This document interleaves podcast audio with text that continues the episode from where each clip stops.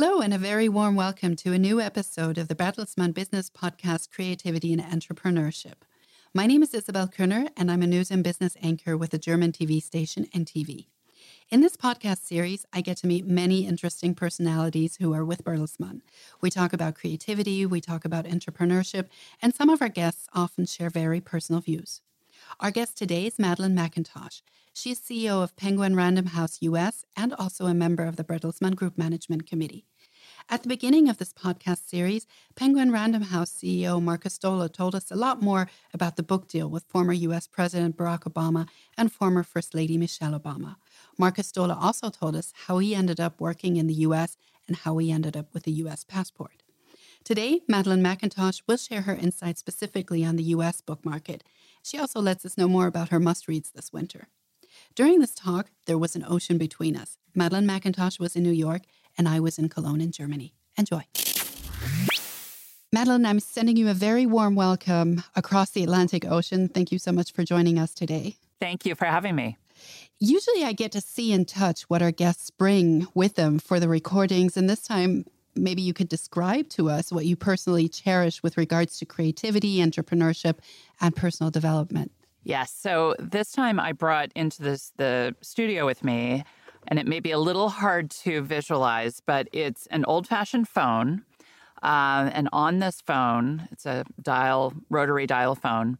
And on this phone is has been painted the picture of a penguin um, and the words "Penguin Hotline."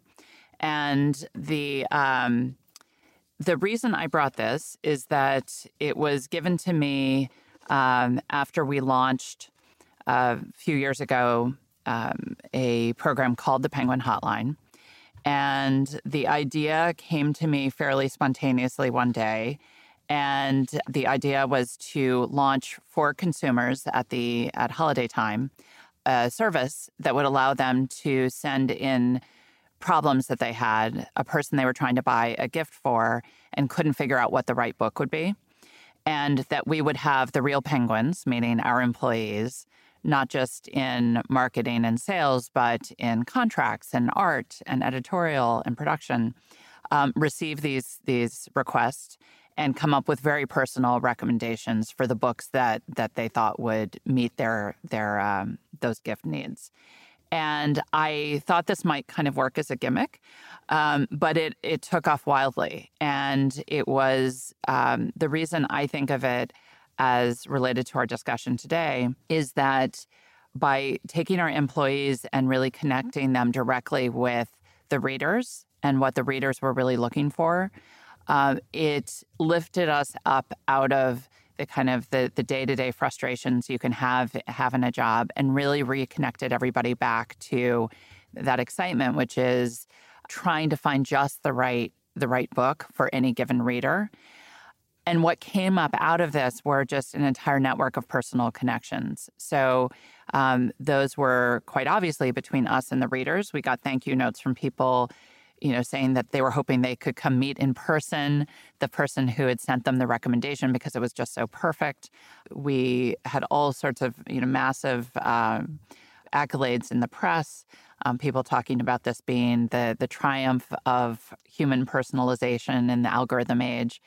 Um, but what I hadn't expected um, was the great benefit that we got. Um, you know, as you can imagine, that holiday period in December can be, you know, really a stressed period at work. Um, the biggest books of the year, trying to to land them all correctly for the holiday, and just this experience of people receiving requests from readers and having to kind of get up from their desks, go and talk to their colleagues and saying, I can't quite think what is the, the exact right solution here.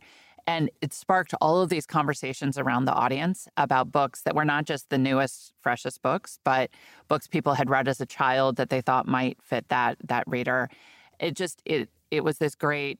It started as this kind of impulsive, creative idea, but it it unleashed just this whole um, kind of creative network within within our our employees, and to me, that was very special. And it's all about building a community. How important is building a community in these digital times?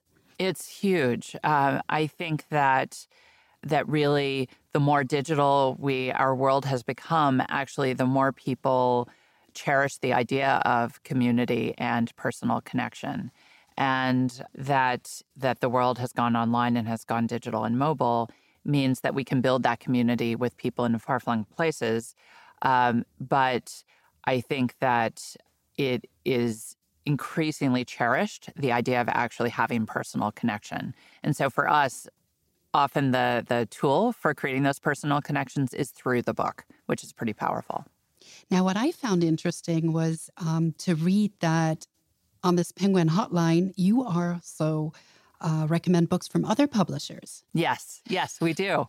We How do. Um, well, because of the idea that part of it is just the generous impulse um, at the at the holiday period, but also because we don't ourselves want to be limited by thinking only about our books. We really want to think about we want to have the the valid recommendation for that reader. And uh, I think it was also a good educational tool for us to think about, you know, hear hear a whole range of requests that actually we don't have the really the right book for. So maybe we should think about that as we develop our list going forward. Does it also kind of build up a goodwill in case you have to collaborate in future with others, even absolutely. stronger? Absolutely, absolutely, and. Uh, uh, publishing, while it is a competitive industry, it's also at some of its best moments. It's also it's basically a big network of people who are working because they they really love books, and so that that's something that kind of knits us all together. What age group do you reach with the Penguin Hotline? Do you also reach young readers? Um, it's really all over the place. I mean, it's it's anybody who is looking to buy a book as a gift for uh, for someone. So generally, many of those uh, gift receivers, the recipients of the books, will end up being kids, but it is generally adults who are the ones who are trying to use it to find the right book. And so, what ideas have you come up with in your team to engage younger readers and keep up a culture of reading? Wow. Uh, for younger readers, it's, uh, you know, just last night I was at a celebration. Um, there, one of our authors, illustrators, is a man named Eric Carle, who you may be familiar with. He's the creator of The Very Hungry Caterpillar, which is 50 years old this year. And they had the Carle Honors, which um, is an annual um, set of awards given to people who are uh, connecting um, uh, connecting books with younger readers in a whole range of different ways. So there was there was an illustrator there, there was a um, there was a bookseller, there was um, there was an editor, um, and um, we are finding something really interesting in the market in these last few years, which is that which is I think is really positive, which is that the market for books for the youngest readers, so we call them board books, um, but also uh, picture books. That it is growing massively. It is the the strongest growing part of the entire market, and uh, to me, I think that that is a great testament to the fact that parents or other caregivers are really interested in. Um, maybe even if books did not play a central role in their own lives as they were growing up, they really see the value of introducing a book to a very young child. So one of the things that we are doing to try to um, to help them is developing a program that will be aimed at um, readers, or rather, sort of children in their first thousand days of life. So the idea that the language that babies hear, even from very those very first few days, is critical in developing their brains and then developing their connection to other humans. So we will be developing a whole marketing retail plan, but also working with pediatricians' offices to have the the doctors be the ones that really introduce this idea to new parents that books really are a critical part of their baby's health going forward. What is the most critical part in a young baby's life when it comes to brain development? I'm, I'm not a doctor myself, so I can't say what the absolute most most critical part is. But um, but the the research that I've read is um, is incredibly interesting in that simply the the exposure to the number of words that babies and children hear is one of the the greatest connectors to the the success of that um, that person and their development in school later on, and then and then in life. Um, so um, the more that we can do to make sure that that books can help be that tool which introduce words and a diversity of words to young children, I think is incredibly important. Several years ago, you worked for a different corporation for a very short time and you introduced the Kindle in Europe. Yes, I did. Are you surprised that we still read hard-covered books, for example, and printed books in general? Yes. Well, as you can imagine, back when uh, when the the Kindle was was first taking off and ebooks were taking off, the growth rate was very very fast.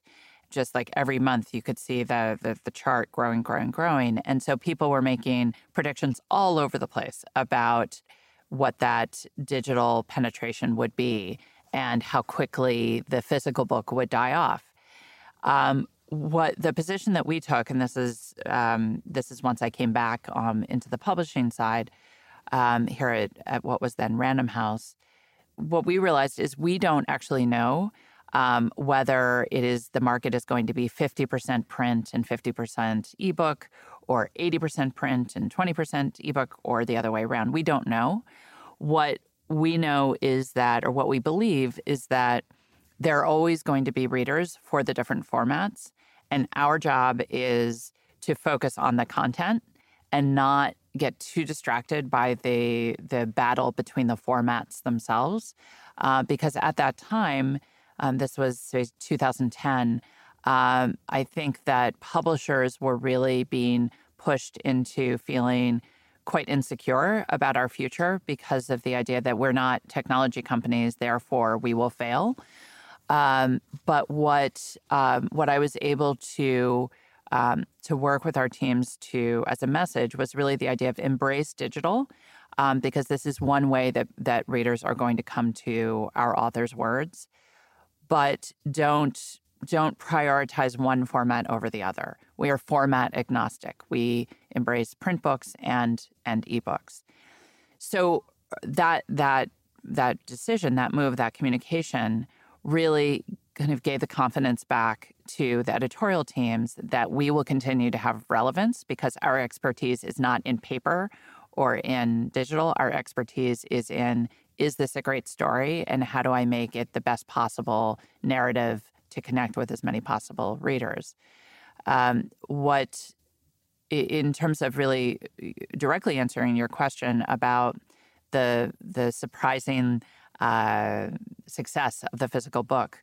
I know that I can speak for myself that there was a period, particularly when I was starting to work in ebooks, that I really was was reading exclusively in digital for about a year. And I realized I woke up at the end of that year and thought, you know, I barely remember what I read this year. And that is what, for me, nudged me back towards paper and what, I mean, I still read in both formats. I also listen to audiobooks quite a bit too. Um, for me, it is based on the situation I'm in. Um, if I'm reading for work, I will read, and I read, you know, dozens of books a month sometimes. Um, I may, may may choose digital because I have to just plow through them as quickly as possible. But if I'm actually reading for pleasure, I always pick um, a print book, um, and I just find that I retain it much better. I focus much better on what I'm reading. And I have to imagine that that is why, at this point, print books continue to grow in sales, at least here in the United States, and ebooks have actually plateaued. How often do you actually get the chance to read for pleasure? And can you really, really relax while reading? Uh, yeah, it's. I do sometimes have to if I am um, if I am going to be reading for pleasure, I do sometimes have to just remind myself that it's okay to slow down now. I don't mm. have to I don't have to skim, but uh, like just about everybody else who who works here. Um, I'm in this business because I love to read. So, um, to a greater or lesser extent, uh, reading is always for pleasure. And how do you sense that a book could be a very good book and could be very successful in the market? You just know. Um, I think that there's uh, there's there's a certain amount of of of chance, absolutely. And uh, um, it's not as though we can ever just sit down with a manuscript and predict exactly how many copies we're going to sell. Certainly, if we have a long experience with an author um, and have been building their audience over time, we may be able to be fairly accurate in a in a prediction. Um, and certainly, there are cases when um, there's a book that we're really excited about and put a lot of effort into marketing it, and then it doesn't really quite meet the potential that we'd hoped for. Um, there are other cases where the book uh, there's there's one in particular right now that's a good example called um, "Where the Crawdads uh, Sing" by Delia Owens, and this is a book that was uh, published here in the United States more than a year ago, and uh, it's a it's a very American book in that most people out of the United States or out of the southern United States wouldn't even know what a crawdad is. It's a like a little lobster, basically. Um, and uh, this the the team that was publishing it was very excited about it, um, but certainly had no idea that it would go on to sell what is now four million copies, which is huge by by our standards in in publishing. Um, I think that the if you go back and look at what they were excited about, the reason for that excitement is when you have a book that is maybe doing something a little bit different. So in this case, it is um, it is the the story of of, uh, of a girl who, against all odds, um, triumphs in the world. There's also a mystery in it, so it's playing with a couple of different elements that make books successful. And in this case, it just all comes together in one package. Um, I would say that I feel like there are there are books that um, that I read that I think, oh, yes, we can absolutely do a good job with this. Um, but then there's every once in a while the kind of experience where you have where you're just, you realize there on the page, oh my God, this is really, we can do something very different here. And one example of that was the Da Vinci Code from a number of years ago by Dan Brown just the, the the way he was playing with cliffhangers and every short every chapter every short chapter by the end of it you just absolutely had to keep going. So the entire myself and the entire publishing and sales team um, became completely obsessed with what the potential was for that book and happily we were right.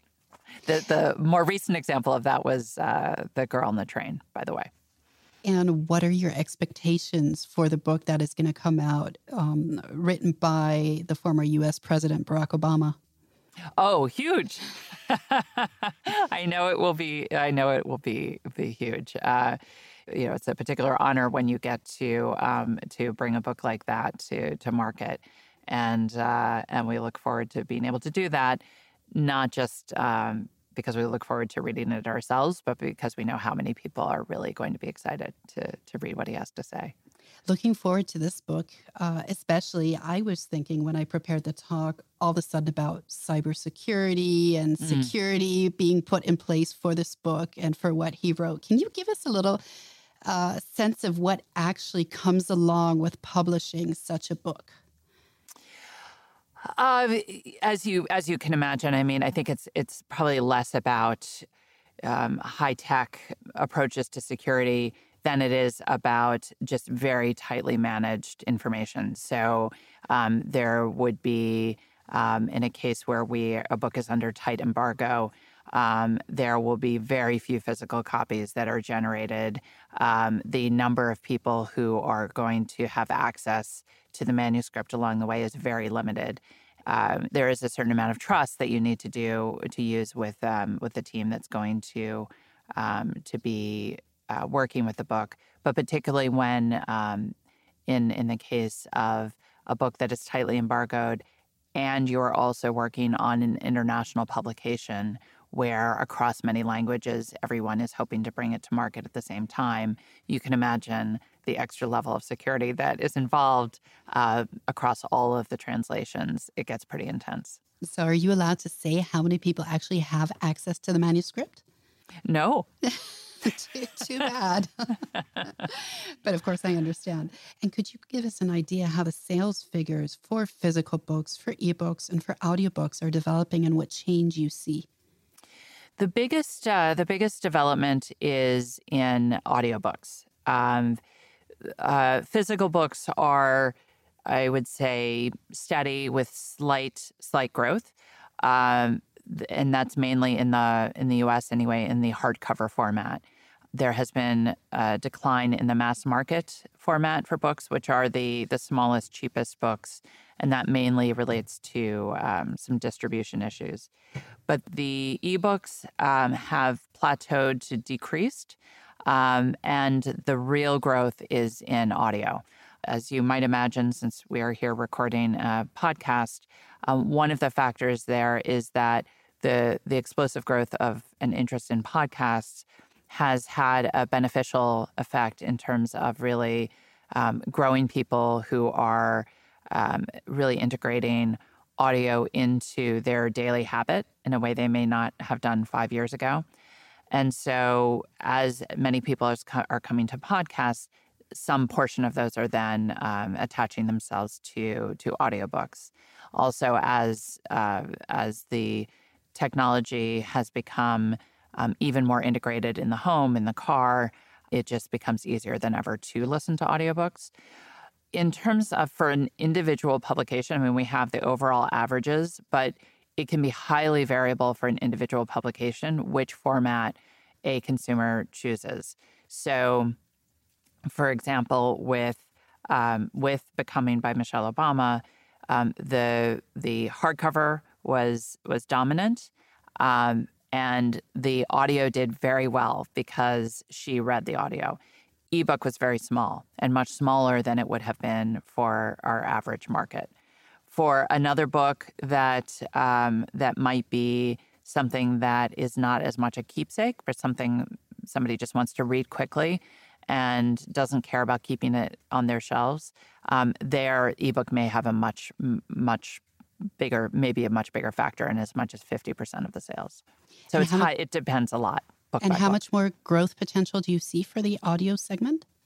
I think they. I think it will continue to grow. I, I, at least I, I hope it will continue to to grow. Um, the um, part of that is related to um, the quality is continuing to increase. Um, we have been in audiobook publishing for many decades, um, and the number of um, of productions that we are putting out um, and the quality of those productions and the, the, kind of the the different ways we're working creatively with the audiobook format is um, is is growing and growing and I think that is true of, of the competitors as well. Um, also, it's worth pointing out that the um, the global digital um, companies are really interested in this space and pouring a lot of of um, advertising dollars towards it as a way to try to grab audience themselves. So that does have an ancillary benefit in terms of growing listeners.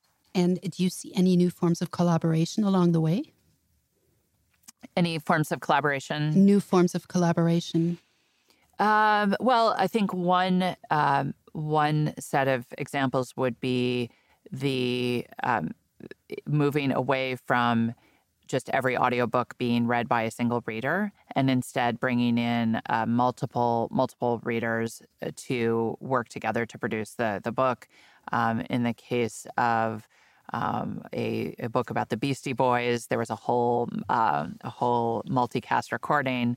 Um, another a novel um, called Lincoln in the Bardo by George Saunders had uh, I can't even remember what the total number of cast members was, but it was it was it was huge. And in that case, the production itself becomes a a um, a way that you can you can market the the audio in a unique uh, unique way. So, which audiobooks work very well, or can you just turn any book into an audiobook? I don't think you can. I mean, obviously, a cookbook is difficult uh, as an audiobook. So there are there are plenty of categories that are important to us as a company, which don't really don't really translate.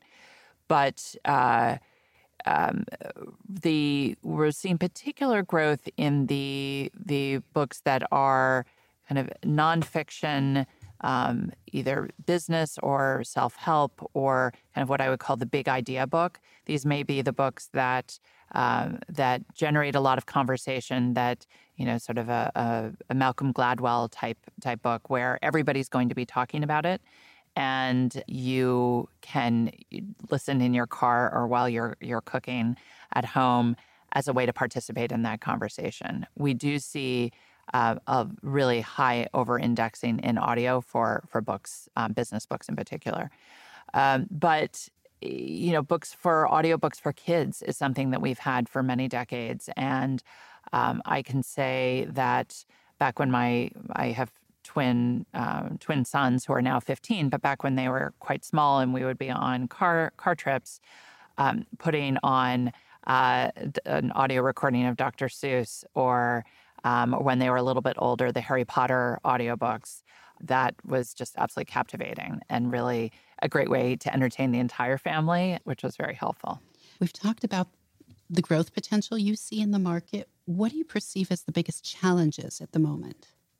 for your business? Sure. One of the one of the challenges is just around captivating consumer attention. So um, I think in the it makes sense if you think about the fact that certainly in the U.S., but I know this is true in other other countries, as the news cycle has been particularly active in the last couple of years um, and quite distracting to to readers that while news organizations, I think, have really benefited from that in terms of increased uh, viewership, uh, that has been more of a challenge for for us because what our product is, for the most part, is a long form read. We need somebody to pay attention um, long enough not only to um, to engage in a book review or talk about a book with a friend to get an idea of what they want to buy, but then we need them once they've bought a book or borrowed it from library we need them to invest the time to get through the whole book before they will go on to the next read so as as people have uh, struggled with kind of the the short attention span uh, economy that we're in that is absolutely has been a challenge for us. I would say that the what i'm hopeful for is that the um, i believe consumers are as much as they can trying to kind of turn off from their from their devices to turn off the phone to turn off the tv um, really for the sake of their mental health and that we we hear from many of them who are really craving getting back to reading um, as a way to feel better about themselves so that that consumer attention span is one challenge um, the other challenge is um, one that we face really related to developments in the retail landscape.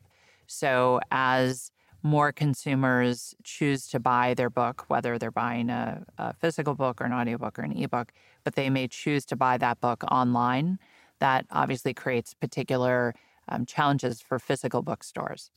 And as a publisher, we really want a very diverse um, and competitive retail landscape. So we do a lot of work with small independent bookstores, and they, in many cases, are really thriving because they have found ways to um, to work within their local communities to really curate a selection and make those uh, become an authority on personal recommendations in a way that their consumers are appreciating. Um, it is harder if you're a big chain bookstore, such as as Barnes and Noble, to um, to really find your space in in this market.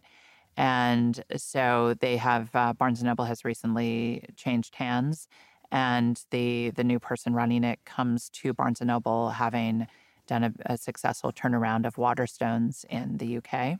And so we're certainly very hopeful that he's going to be successful in getting Barnes and Noble going in a good direction. What is it like to be an entrepreneur within a large international corporation mm. from Germany?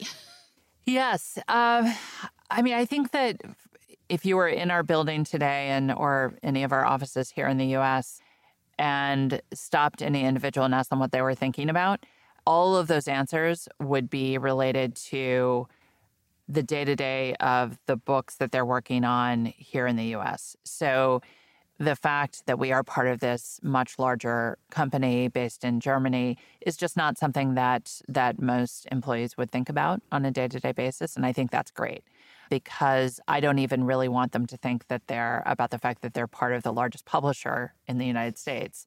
I think that people are at their are at their most creative when they're um, working in small teams. It's been my experience that those smaller teams, whether that is because um, in a small team you have a true sense of ownership um, and a, a, feeling of agency. I can make a difference. My idea can have an impact because I'm in a smaller unit.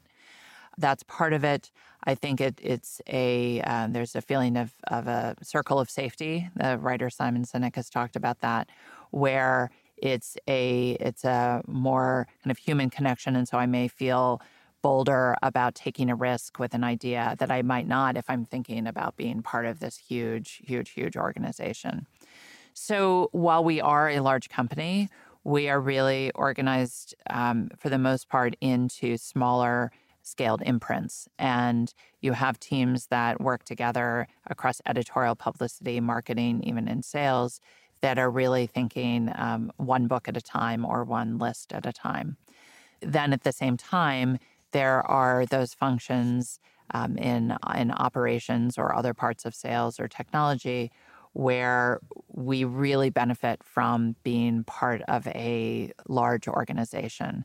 And an example of that um, to our benefit would be when we there are a couple of, of investments that we've made in the past few years where we've had an opportunity to to invest in or to acquire a, a smaller smaller company.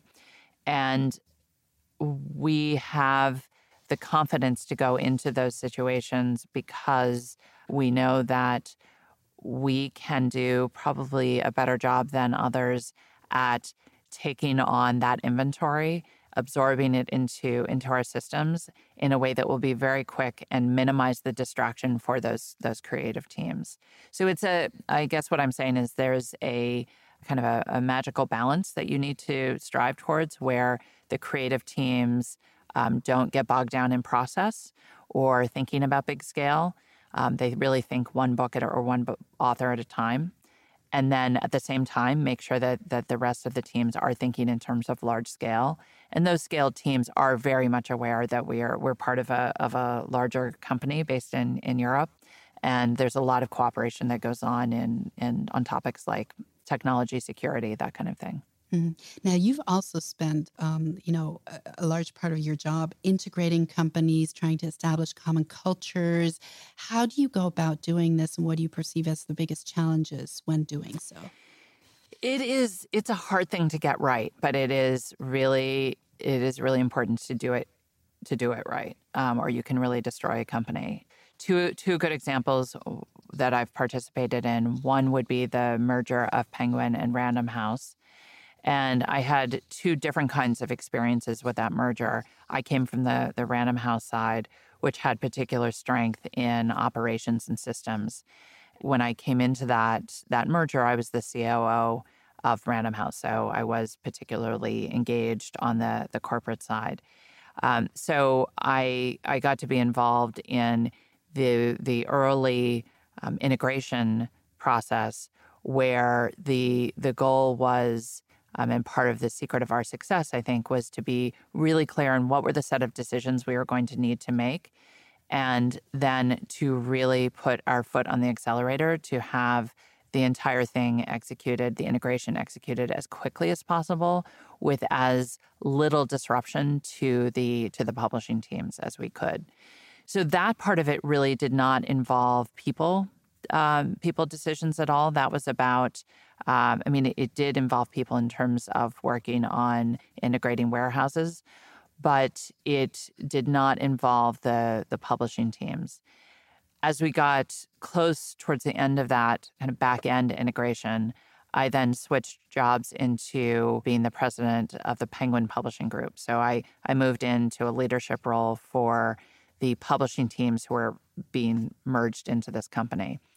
And there I worked really carefully to not try to just make Penguin more like Random, even though Random House was the larger company. So that's that was the dynamic, that was the the danger. I wanted to make sure that the penguins, as as we we called each other, really recognized our own unique value in the organization and and absolutely avoid kind of blurring together into a homogeneous mass. We are at our absolute strongest in publishing when you have a diversity of groups thinking very differently about whether to acquire a book, how to publish it. And so the idea there was to give the confidence to there were some hard decisions that had to be made in the publishing teams. There were some people who who left others who came in. But for once we had our team set it was really to give the confidence to that publishing team that um, you are absolutely the best at what you do and you don't have to do to do everything the same as either each other or the or the rest of the company so that was that was very important to me to make sure we were allowed to to still think differently. A more recent example um, was in the investment that we've made in a company called Sourcebooks, which is based in in the Midwest, in Illinois, and Sourcebooks is the fastest growing uh, mid-sized publisher in the country, and when I learned that Dominique Raccah, who's their CEO, um, was interested in taking on an investor, um, it was we knew it would be a very competitive situation to win her over because she's she's massively successful, growing fast, and many people would be competing. But um, I was really proud that when that we did succeed in winning her over, and that one of the things that she said afterwards was that when I asked her, "Well, why why did you pick us?"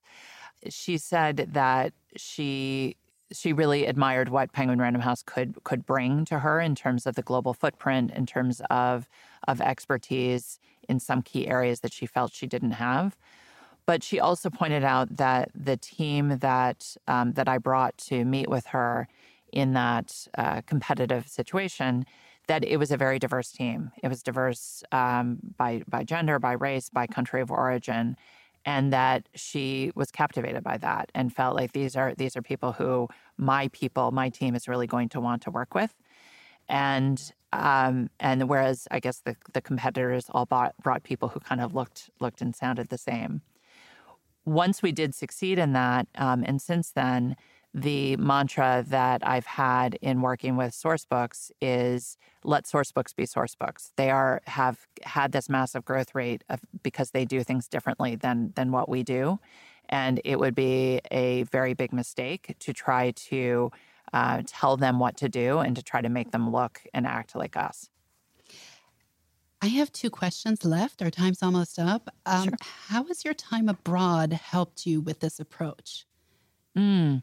Well, my time abroad was um, I've had uh, several experiences abroad. Part part as a student studying in in Paris, and later I was a waitress in Paris. But um, which uh, certainly one of the the harder jobs I've ever had, and maybe I learned the most from that job. But I think you're referring to when uh, later I worked in I was based in Luxembourg and worked for Amazon.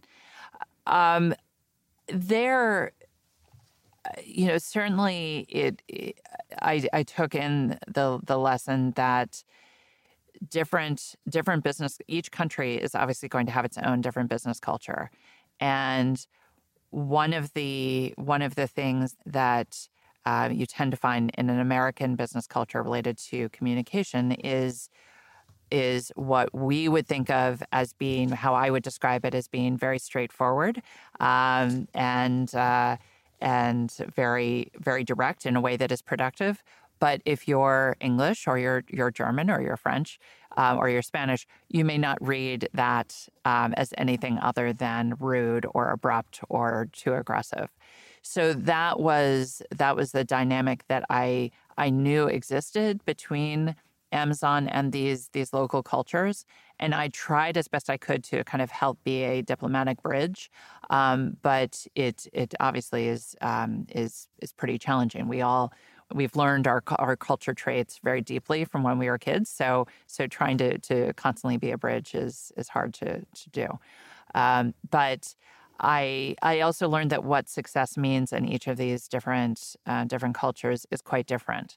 That while if you're an American company, um, that you're, you're going to think that everybody just wants to achieve this growth rate, and so of course just make the make the decision based on on a capitalistic goal. Um, but if you're from a, a Southern European country, um, that may not that may not sound very appealing. So it's it was a lot about understanding my audience, knowing who I was talking to, knowing who I was negotiating with, and simply being sensitive to what what their needs were going to be. Thank you. We can't let you go without asking you what are the three books, physical books, you would never want to part with? Oh my goodness. Oh, that's such a hard question. All right, the three books I would never want to part with. I have so many books, I can't even imagine parting with any of them. How about this? How about I give you some recommendations of books that I think are really good right now? Okay. Does that, does that sound good? What books I would recommend right now? Um, so one of them is a that I'm really excited about right now is a collection of short stories by a woman named Zadie Smith. Um, she is an English author, but who's based here in the U.S. And uh, Grand Union is the the new collection of short stories that's coming out in October. And she really genuinely is one of the most talented writers of her generation. Um, and she uh, these stories uh, there there was one where I was on the subway reading it, and I I did literally laugh out loud and sort of made a spectacle of myself. Um, and then one story later, she brought me to tears. So I the one possibly out of the whole fall that I will be most most vigorously recommending that Grand Union by Zadie Smith is the book. So I'm just going to leave it there.